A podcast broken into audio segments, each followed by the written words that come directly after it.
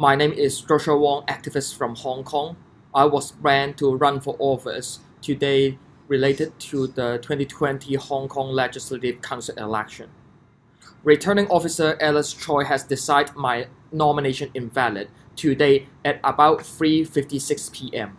I was just disqualified from running in the upcoming Legislative Council election, even though I got the highest vote share in the primary with more than 30,000 votes obtained. The excuse they use is that I describe national security law as a draconian law, which show that I do not support this whipping law. Despite more than half million people, which means more than 600,000 Hong Kongers voting in Hong Kong's primary, Beijing now staged the biggest ever crackdown on the city's election by disqualifying nearly all pro-democracy runners from young progressive groups to traditional moderate parties.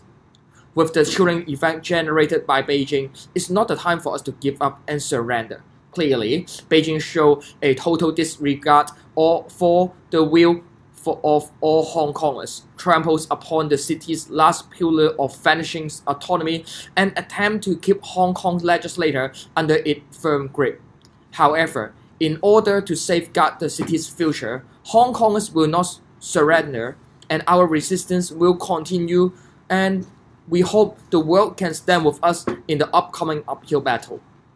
And that's my statement on Beijing censoring me out from the ballot. Practically speaking, it might be a bit surprised for how they disqualified more than 10 to even 12 candidates within one day without any prediction and without any notification.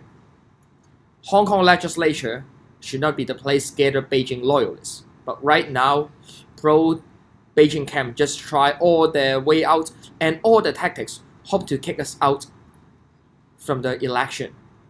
But no matter what happened, I still have faith hope, and trust on Hong Kong people.